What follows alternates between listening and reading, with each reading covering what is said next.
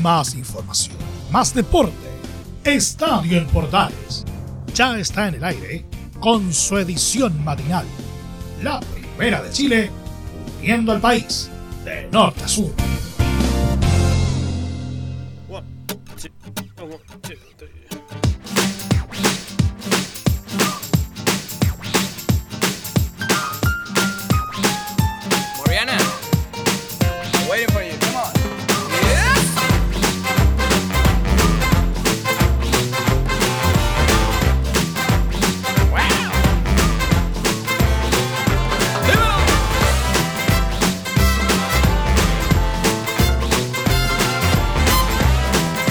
Con la Marianita, por supuesto, comenzamos esta jornada de día viernes.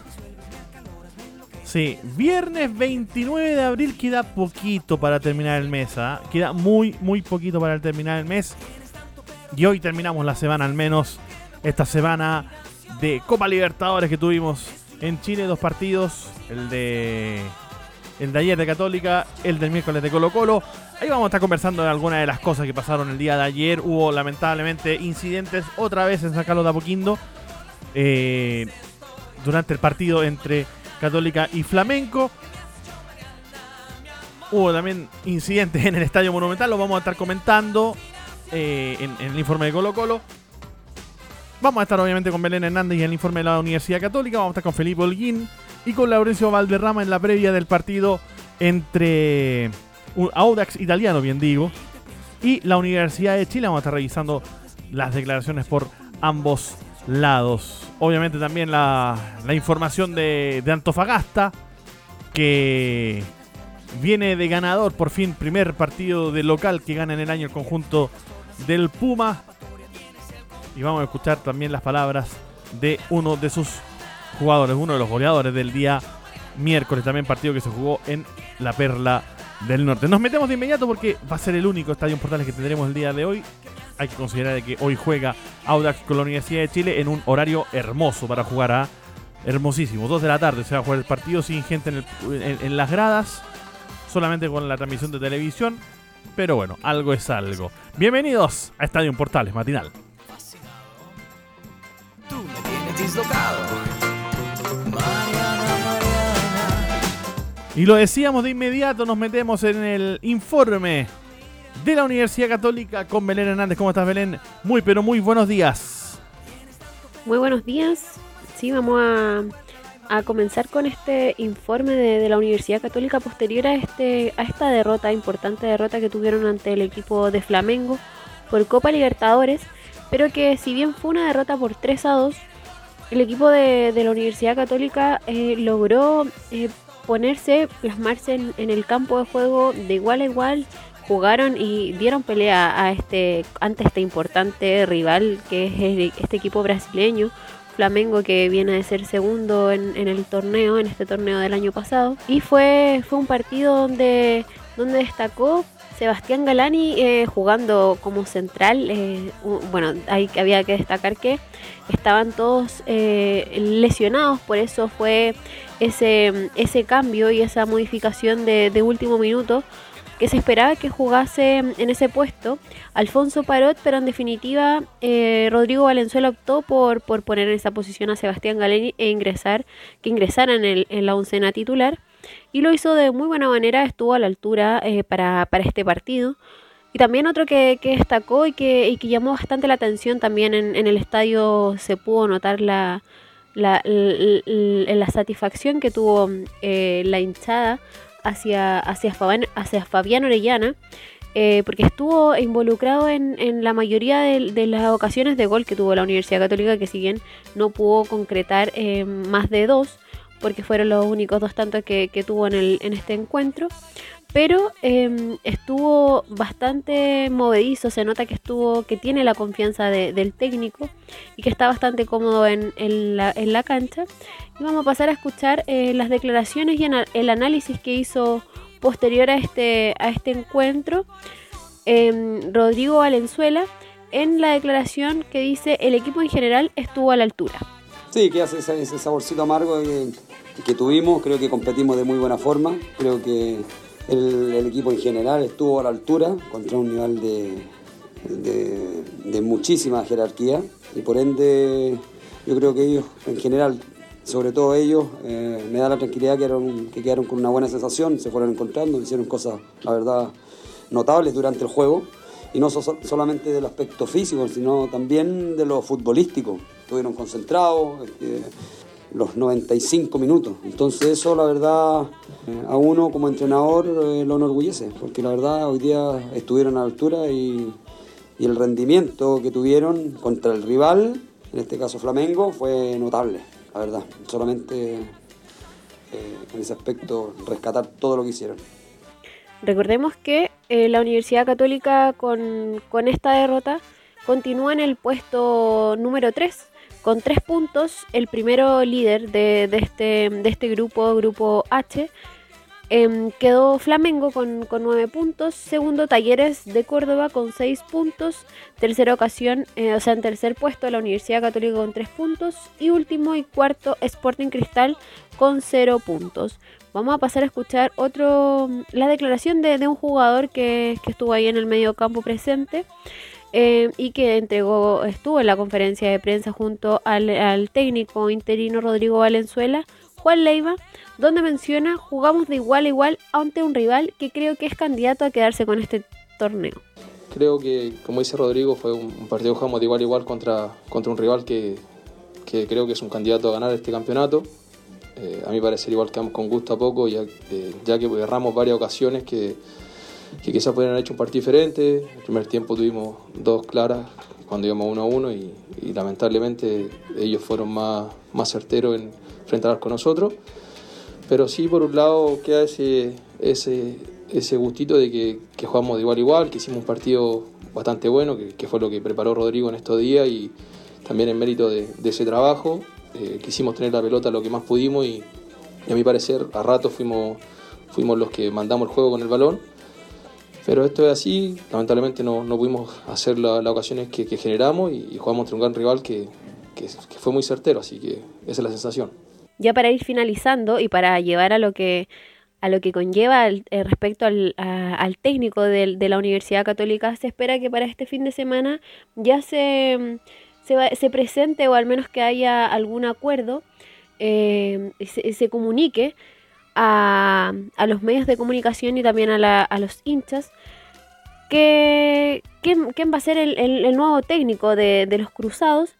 Y el que tiene bastantes conversaciones y conversaciones bastante adelantadas es Ariel Holland, que tendría pasajes para, para ya este fin de semana y para así poder llegar este lunes a, a Chile y poder ya eh, quedar como, como el nuevo técnico de, la Universidad Católica porque se esperaba que también Alexander Medina y Manuel Pellegrino, que eran los otros técnicos que estaban en carpeta y que tenían conversaciones más avanzadas, también pudiesen em, eh, concretar, pero en definitiva, al parecer, el posible nuevo técnico de los Cruzados sería Ariel Holland.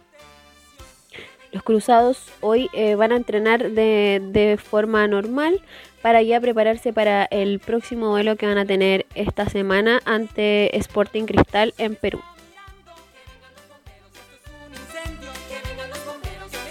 Perfecto, muchas gracias Belén Hernández por el completísimo informe de la Universidad Católica luego del partido frente a la escuadra de Flamengo que lo gana finalmente el conjunto del FLA esta jornada en San Carlos de Apoquindo. Lamentablemente lo decíamos bajo proyectiles a nuevamente la barra de Católica portándose mal en su cancha, en este caso tirándole bengalas a, la gente de Flamengo y de hecho un niño terminó eh, lamentablemente herido por el impacto de una bengala en su rostro. Esperemos que eh, todo esto no signifique que pase a mayores y que quede todo ahí. Seguimos con más informaciones aquí en Estadio Portales Matinal.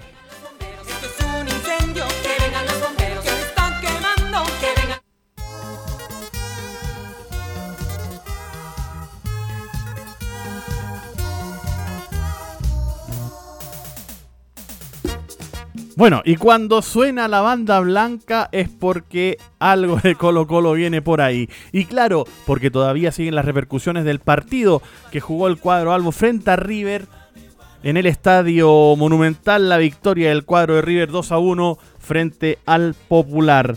Con lo más importante en este caso y en este momento, lo que más preocupa de hecho a la hinchada Alba y a su DT, a Gustavo Quinteros, es la lesión de Brian Cortés, que lamentablemente termina fuera de la cancha, termina retirándose a eso de los 20-25 minutos del primer tiempo dándole paso a Omar Carabalí. Y a eso se refirió en conferencia de prensa el día miércoles Gustavo Quinteros, en una conferencia de prensa que terminó bastante de tarde, y se refiere justamente al golpe que recibió eh, el portero de Colo Colo seleccionado chileno Brian Cortés, que salió finalmente por un golpe muy, muy fuerte. Cortés salió por un golpe muy fuerte que no lo dejaba con mucho dolor, no lo dejaba jugar. Ahora después veremos los estudios que, que sale, espero que no sea nada grave. Y, bueno, después el arquero nuestro le hacen un golazo de afuera del área y bueno, el primer gol por ahí puede ser que a lo mejor no estuvimos sólidos en defender adentro del área chica, pero bueno, yo creo, de todas maneras, si hay algún error en algún jugador, no, eh, no, no, no, le doy importancia. Yo lo que le doy importancia es al juego en general, al equipo, a lo táctico a la actitud que tuvo hasta el final. Yo creo que hasta el final lucharon entre un gran, un gran rival y, y yo creo que se podría haber por lo menos empatado el partido. Convengamos en algo, Gustavo Quinteros. ¿ah? Lamentablemente, si Omar Carabalí no juega tanto como lo ha podido hacer Brian Cortés, obviamente ahí hay un problema eh, para, para Colo Colo finalmente, porque necesita tener dos porteros que estén bien preparados justamente cuando para cuando suceden imponderables como este, como una lesión de un jugador tan clave para el cuadro albo como es justamente Brian Cortés. Pero cómo lo hizo o cómo lo vio en este caso Gustavo Quintero Omar Carabelli, lo escuchamos. Yo creo que entró bien, entró bien, dio seguridad. Eh, por ahí el primer gol fue que no, no pudo tomar el balón, se le, se le escapó ahí entre las piernas, fue un desvío que a lo mejor eso, pero después estuvo sólido. El segundo gol creo que fue un golazo. Fue un golazo, difícil sacarla, pero tuvo buen juego aéreo, salió bien con los pies, creo que dio bastante seguridad. Exactamente. Bueno, dejamos hasta acá obviamente el informe de Colo Colo y seguimos con más informaciones aquí en este estadio en Portales Matinal.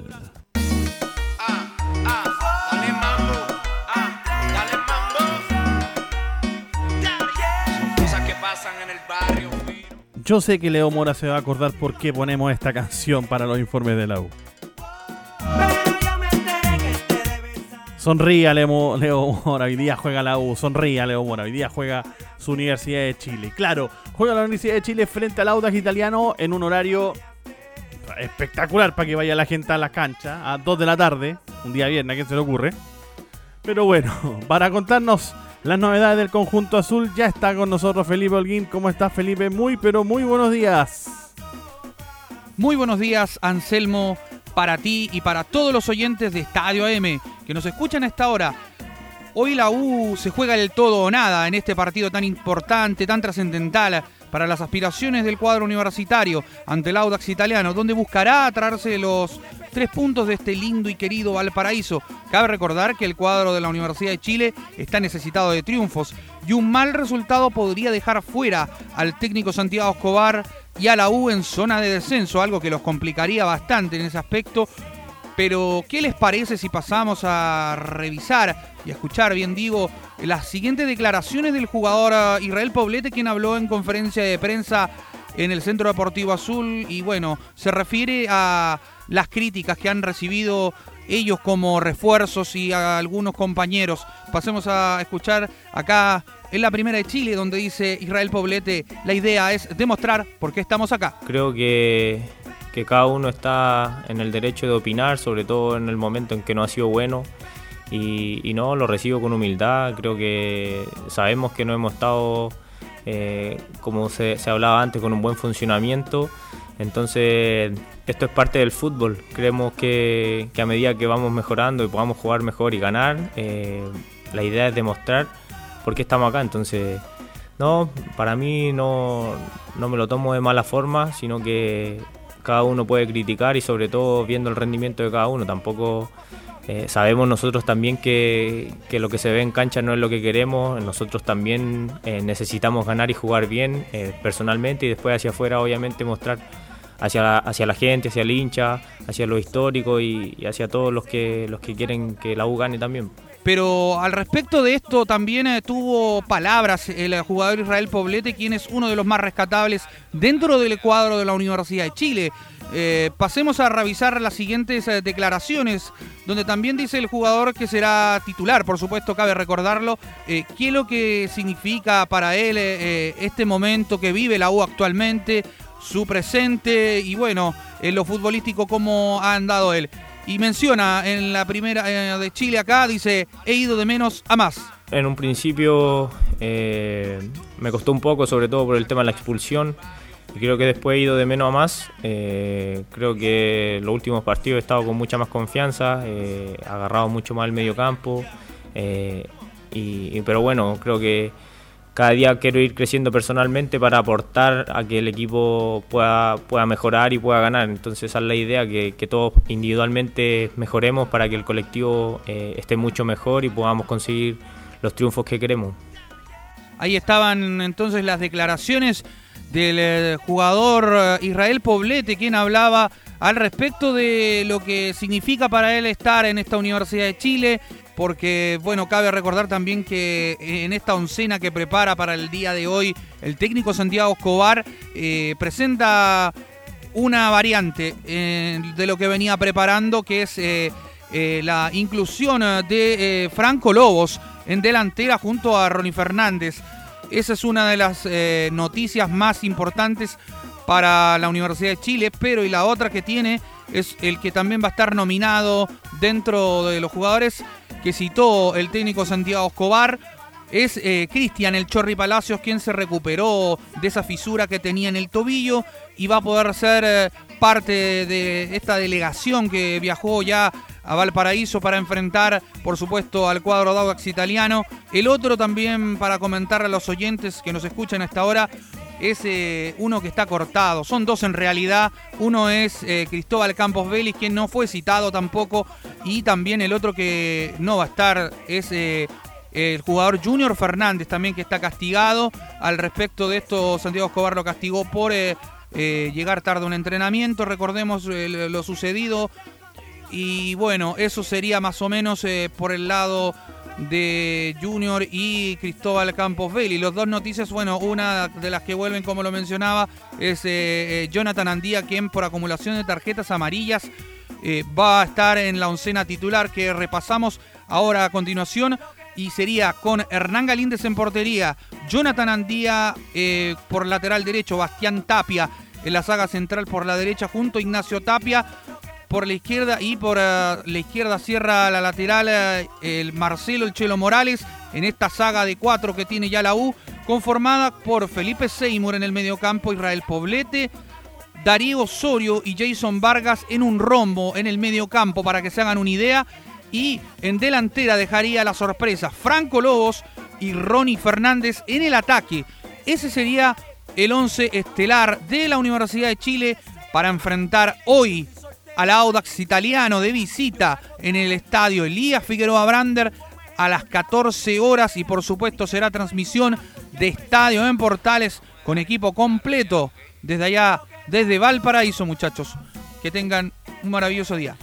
Muchas gracias, Felipe Holguín. Ahí estaba el reporte completo de Felipe Holguín para este Estadio en Portales matinal. Y por supuesto, pasamos también, obviamente, a la otra banda.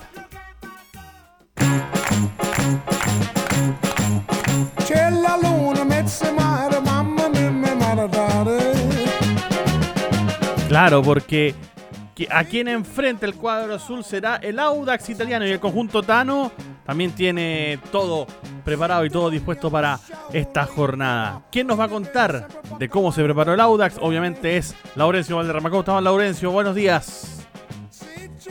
Hola, ¿qué tal, Anselmo? Muy buenos días para ti y por supuesto para todos los auditores de Estadio Portales edición matinal en esta jornada especial de viernes 29 de abril. Estamos con la previa del partido de Audax ante la U del lado del cuadro verde, del cuadro de la Florida, que se juega un partido importante ante el elenco azul. Este partido es clave para el Audax, que viene de empatar 1 a 1 ante Coquimbo el pasado 16 de abril en Rancagua. Y hay que mencionar una cosa, que el Coto Juan José Rivera ha dirigido tres partidos y ha ganado cuatro puntos de nueve posibles, por lo cual se ubica decimotercero con 10 puntos, uno menos que los azules, pero además está un punto sobre la zona de descenso directo, por lo cual le urge ganar este partido pendiente.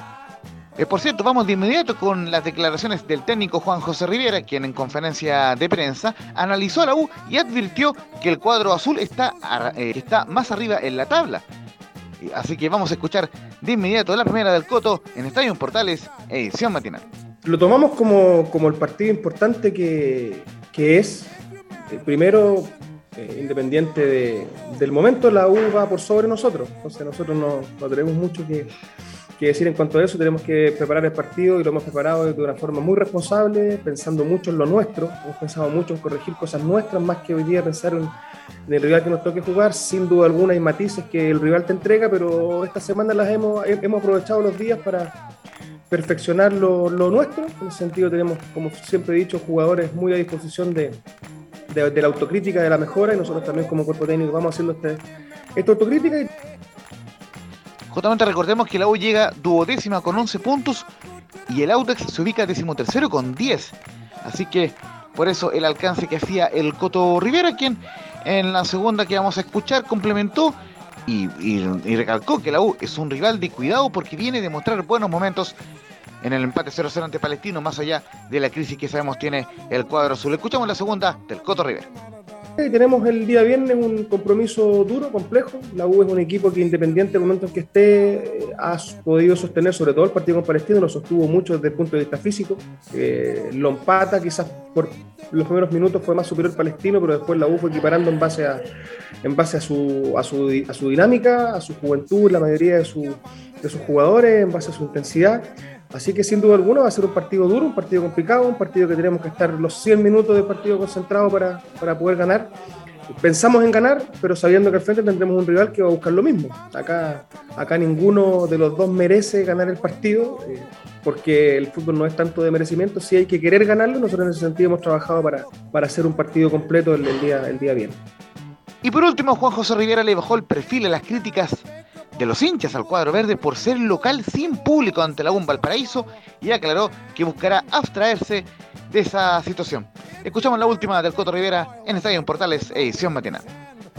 Lo que pasa un poco afuera, tratamos de, no involucrarnos tanto. Sí, para el jugador y para nosotros que estamos acostumbrados a competir con público, el jugar sin público siempre va a ser algo, algo extraño. Ya lo vivimos mucho en, en pandemia, y, lógicamente no, es, es un escenario diferente pero tenemos que abstraernos de eso. Eh, hemos preparado los días y hemos aprovechado los días para trabajar y pensamos que lo más importante va a estar en cancha, independiente de cómo haya sido la semana, independiente de si hay público o no hay público, independiente del rival. A nosotros nos evalúan por el partido, nos evalúan por los 95, 100 minutos que se juegue. Por eso mismo intentamos abstraernos de todo, de todo lo externo por decirlo así, enfocarnos 100% en, en, el rendimiento, en los jugadores, en nuestra autocrítica, en nuestro mejoramiento y en que Audax eh, sea protagonista el día viernes y que gane el partido. En eso estamos, nos enfocamos, lamentablemente el resto no, no, no, nos involucra mucho a nosotros. Sé que se hicieron todos los esfuerzos para, para que se juegue este partido. Recordar que Audax emitió en la previa un comunicado donde comentó en lo medular lo siguiente por, por el tema de esta suspensión o reprogramación del partido. Eh, este partido ante la U se reprogramó sin público por disposición de las autoridades y por razones ajenas a nuestra voluntad. La directiva agregó lo siguiente, que la localidad la seguiremos ejerciendo en Rancagua hasta que el Estadio Bicentenario de la Florida esté habilitado y que estamos trabajando arduamente para volver a nuestro recinto. Son las palabras de la directiva del cuadro de Audax italiano. De todas formas, el cuadro verde cerró la jornada con una buena noticia, la convocatoria del jugador Marlon Carrasco para la Roja Sub-20, que realizará un microciclo en Tocopilla entre el 3, entre el 2 y el 5 de mayo. Vamos ahora con la formación tentativa del Audax, que contaría con el retorno de Carlos Labrina a la defensa tras cumplir una fecha de suspensión. La más probable oncena será con Joaquín Muñoz en la portería, el mencionado Marlon Carrasco, Carlos Labrín, Fabián Torres y Roberto Cereceda en la defensa, Fernando Cornejo, el capitán Osvaldo Bozo y Matías El Tuco Sepúlveda en el mediocampo, el argentino Tomás Andrade, su compatriota Lautaro Palacios y Michael Fuentes en la ofensiva. El árbitro del partido será Manuel Vergara, secundado por los jueces asistentes Edson Cisterdas y Sebastián Pérez, mientras que el cuarto árbitro será Felipe González Orellana. Y en el bar estarán Gustavo Mada y Alejandro Molina. Un fuerte abrazo Chemo para ti y los auditores de Estadio en Portales Edición Matinal y los esperamos para la transmisión de este viernes a las 13.30 horas en el Estadio Elías Figueroa Brander de Valparaíso. Un fuerte abrazo y que Dios les bendiga. Muchas gracias, Laurencio Valderrama. Ahí estaba también completísimo informe del Audax italiano para conocer, obviamente, las novedades del cuadro Tano de cara a este partido frente a la Universidad de Chile. Seguimos aquí en Estadio Portales Matinal.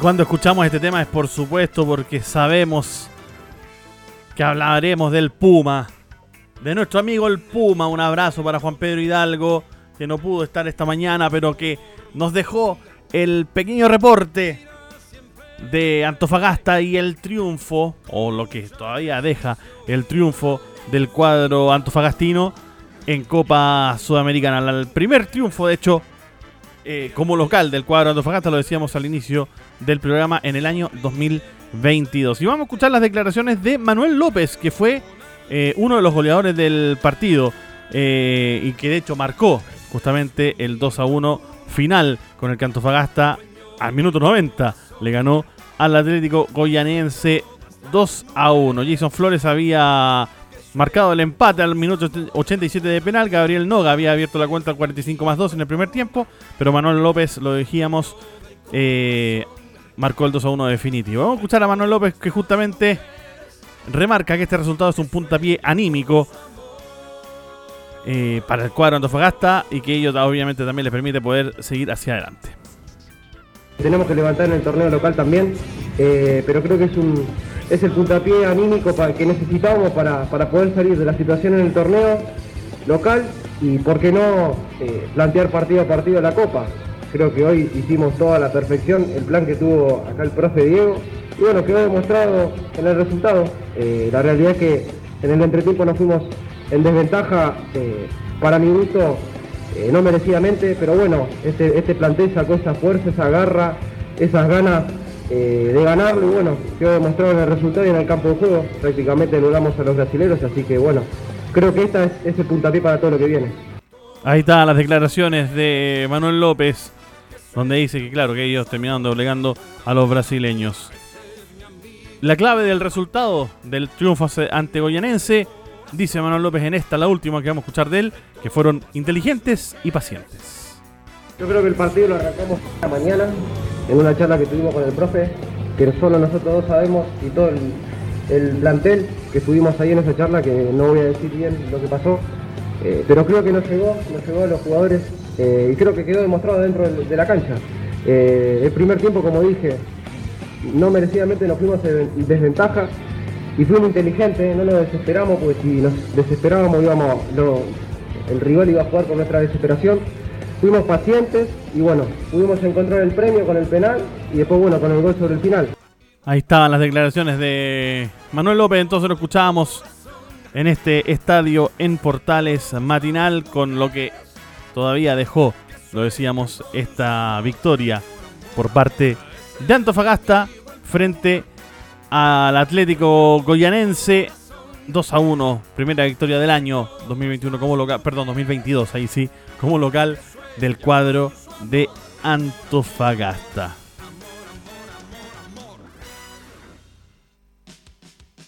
¿Nos vamos? Sí, pues.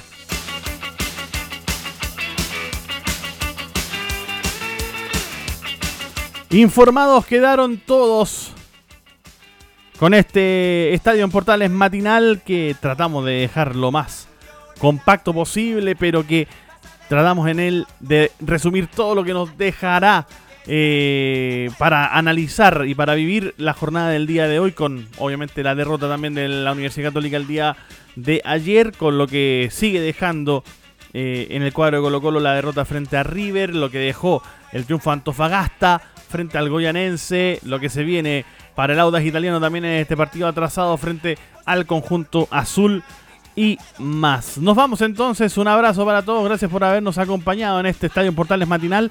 Recuerde que hoy no habrá edición central de Estadio Portales porque a esa hora tendremos fútbol. Así que sonría Leo Mora porque después del estadio, después del Portaleando de la mañana se va a poder... Ah, no, usted va...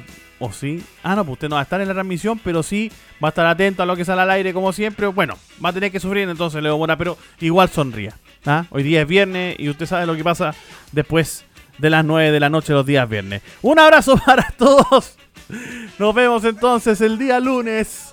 Claro, desde las 7 y media de la mañana con otro estadio en Portales Matinal, que es en la sintonía de la primera de Chile, porque ya viene Leo Mora con el Portaleando la mañana. Un abrazo para todos, buenos días, Chile.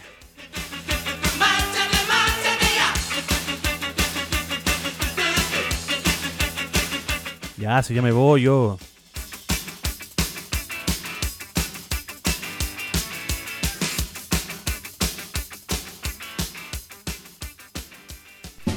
Más información, más deporte. Esto fue Estadio en Portales, con su edición matinal. La primera de Chile, viendo al país de norte a sur.